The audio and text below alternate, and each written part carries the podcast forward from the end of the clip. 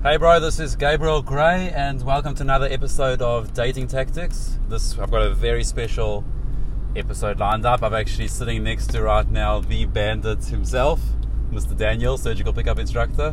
What's up, Daniel? What's happening, boys? What's happening? Awesome stuff. So we actually in Cape Town doing a bit of gaming, actually on the way to do more in field and helping a few students out. But now that I've got Bandit with me, I can actually pick his brain, get some insights from his perspective on just a bit of things that we've been thinking about. So, Bandit, I mean, basically, I think it's good. We can actually talk about um, pretty much what I was thinking. What I wanted to talk to you about is pulling, okay? Because Bandit, as we all know, is one of the pulling masters in the surgical community. So, well, firstly, what's your thoughts? Why, why would you even say that guys just don't pull or can't pull? Uh, first thing it comes down to is mindset. So everyone wants to know what is the actual technique and sequence when pulling, but the bigger problem is guys fear moving the interaction forward. So, firstly, they don't even have a goal, as in, I want to pull tonight. They have a goal of, I don't want to get rejected. I want to have a nice conversation. So, while they're having a nice conversation and a thought might pop into their head, maybe it's time to pull, then another thought comes in right after, oh no, I don't want to ruin the set. What if she tells me no? And then the set burns and crashes. But I'm thinking before I even go out, I want to pull tonight. So, as soon as I see the interaction going well and the right signs are there, immediately in my head, I'm trying to move it forward. I'm trying to pull. So that would definitely be step one is just getting that mindset right. Actually have the goal in mind to pull, as simple as that sounds. Mm. Yeah, for me, it's uh, it's pretty much comes down to having in every interaction. The way I see it is, I work my way backwards. So I'm working backwards from you. I either am going to pull or look for a solid number for a date. Like that's it. There's not people overcomplicate this stuff. There's only two options. It's only either pulling or making the interaction solid for a date. And depending on which one you want, I mean, here we're talking about pulling. If I'm talking, if I'm if I'm trying to pull the set, then it's focusing on the techniques to pull, focusing on logistics gathering, focusing on um, kind of sparking emotions to a degree, focusing on how she responds to my sexual intent. Uh, what um, what would you say you're thinking about when you pulling like technique wise? Uh, technique wise, obviously there is a bit of that attraction based uh, game, so to speak, with emotional sparks, etc. But at the same time, I like to put out feels. So obviously, logistics is crucial when going for the pull. Um, but something I always like to do before going to the pull, and this is something similar that you actually taught me when going for the kiss, you don't just all of a sudden go for the kiss unless you know it's really on. But you almost want to baby step it in a way, throw out the idea and see how she responds to it. So when going for the kiss, you might say something like, I'm thinking about kissing you right now too bad you're not my type or you're too short for me, mm. then all of a sudden that idea is planted in her head, and I'm also seeing how she responds to that. Does she say, "Oh no, I'm not that short," or something like that? Then I know that's positive, and I can probably go for the kiss. Similar to with the pull, when I see that there is attraction, um, I might throw out something really early in the interaction, saying, "Oh, my friend's actually having an after party later. I think about inviting you, but I'm worried you might steal something." As an example, and then if she's like, "No, I promise I won't steal something." Something along those lines, and I know, okay, there's a possibility, maybe even a quick pull right there, or just carry on seeding it throughout the interaction because there you're not risking a no. You never asked her, do you want to come to the after party for drinks? And she says no. It's just yeah. you throwing out the idea and then taking it away. I know this is something you're very big on is cat thing, uh, cat string theory. You're putting the idea out and then taking it away. See how she responds to it. Yeah, awesome stuff. I mean, uh, it's it's interesting because I've got my mindsets on why sure we're just actually seeing a beautiful, breathtaking view, fellow surgeons. That's an epic view right now. But um, I've actually got my views on uh, why most guys don't pull and why they struggle to pull. What would be um, some of your views on why they don't? I, I think why people don't is firstly they waiting for so much permission and so much interest and they don't realize that the pull is not this big deal. It's literally all a pull is on a broad perspective, on a very macro perspective. It's just walking, physically walking a girl to another location or getting in a inside a vehicle. It's getting inside a vehicle or it's walking somewhere. It's, it's just a physical act. It's either getting in a motor vehicle, which is not a big deal, it's getting in literally like a something like that, a car, or it's walking the girl. So it's not a big deal. When people start to think of pulls, they're thinking, oh, I need to pull the girl. What do I need to say? What do I need to do? It's really just taking away all the pressure and just saying, I need to walk with my legs in a direction.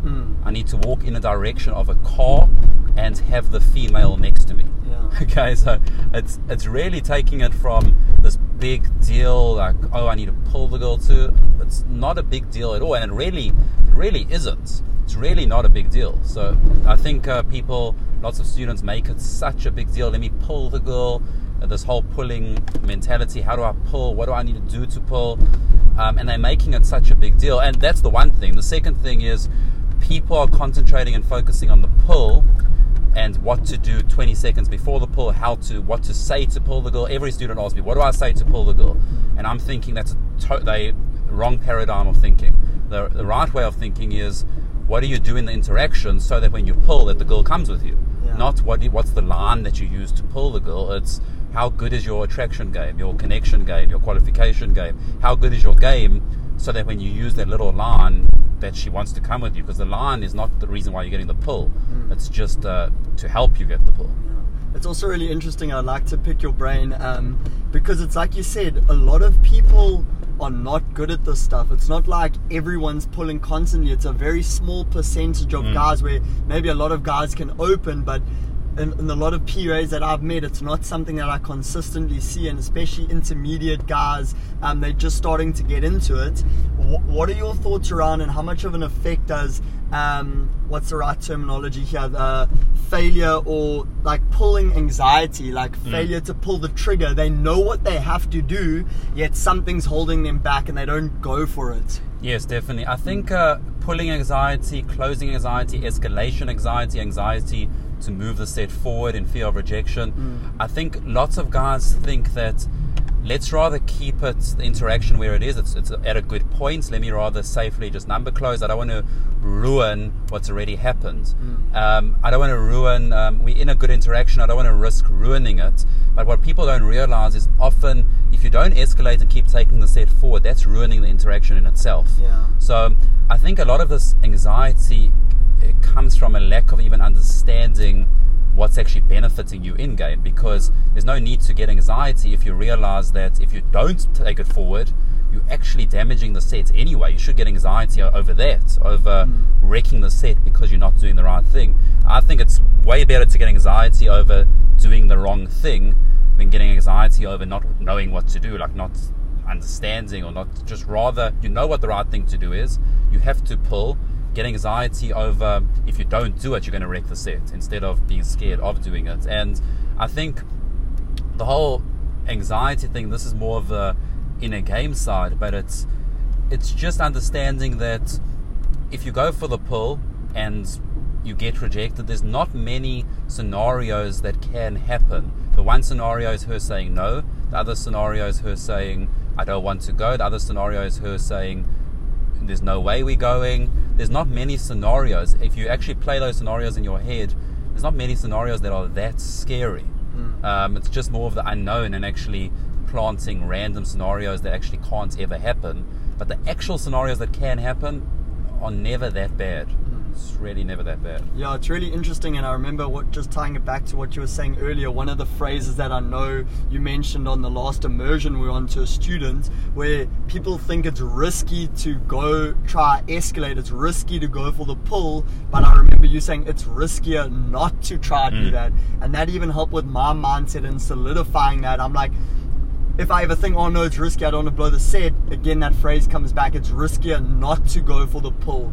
And then just conditioning yourself to get in the habit of asking for the pull because I think a lot of newbies, they'll do it one every 10 sets. So it's like you said, it's always that big deal. Mm. Where just like if you have approach anxiety, the best way to bust it is just do it a hundred times. So if you have fucking close anxiety or failure to pull the trigger, just condition yourself to do it, even though that set might not be pullable. Get in the mm. habit of asking. Exactly, yeah. Yeah. And and it's also it's also through actual competence, through actual technique. So um, like I used to have a lot of close anxiety and I just thought to myself, what is instead of thinking about how to close or how to pull, let me just learn the line and force myself. Okay, Gabriel, you can say it. Just say the words after party. Just do it. Try say it. Just do it. Do it. Do it.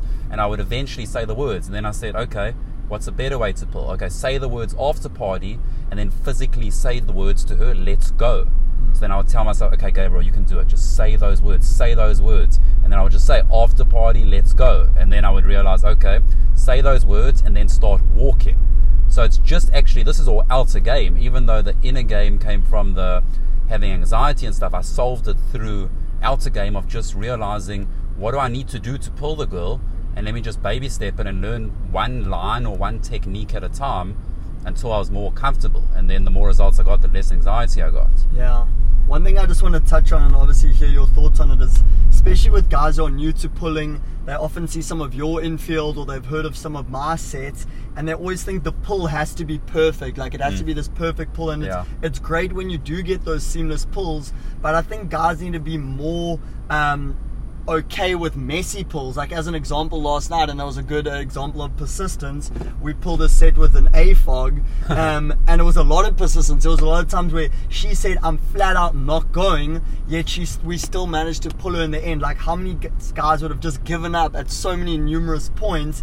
And pulls aren't always perfect. Sometimes they're messy, mm. and obviously you want to do everything you can in the set to minimize that. But uh, it's not always about these perfect pulls. Yeah, yeah. I mean, uh, even uh, from our perspective of last night. I mean, so just to tell you guys, we were well to tell you we were in a um, pretty much a two set bandits opens, and once Daniel was in the set, I came and winged him, and then there was this AFOG. So AFOG is alpha female of the group, and she was this little cute, sweet, short little girl, and but you can't be fooled by that because she was so intense. She really wanted to be the leader. She wanted to dominate the set.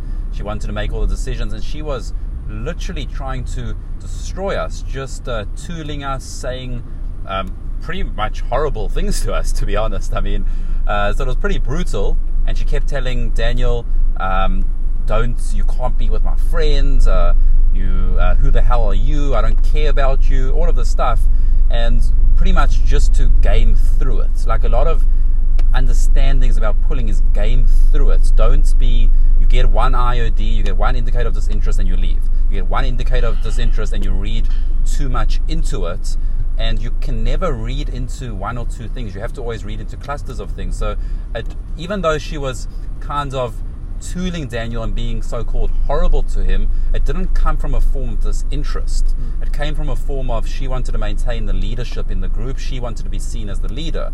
And it was this constant battle. She was tooling Daniel, she was tooling me, she was it was very intense, and then we ended up pulling them.